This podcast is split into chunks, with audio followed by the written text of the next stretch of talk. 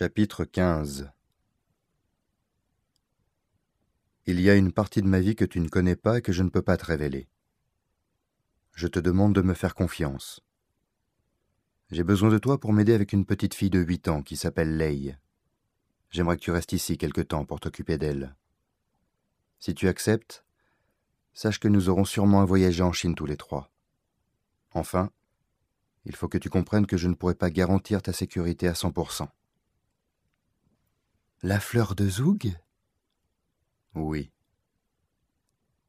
Altagracia était confrontée à un kaléidoscope d'émotions, mêlant la peur, l'excitation, la curiosité, le désir, et quelque chose de nouveau pour elle, l'instinct maternel, qui la poussait à vouloir protéger Leigh. Quand arrive-t-elle? Elle sera là dans une heure. Je prendrai soin de la petite, répondit-elle en sentant une poussée d'adrénaline. Elle avait le sentiment de se jeter dans quelque chose qui la dépassait, d'être emportée par un tumulte, de sentir le cours de sa vie s'accélérer brutalement, de vivre plus intensément. Alors elle songea à ces moments parfaits qui se produisaient parfois lorsqu'elle dansait.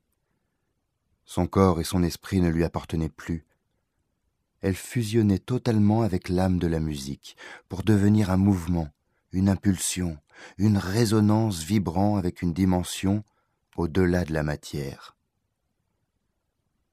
La décision qu'elle venait de prendre ferait basculer sa vie et elle se sentait grisée par le danger.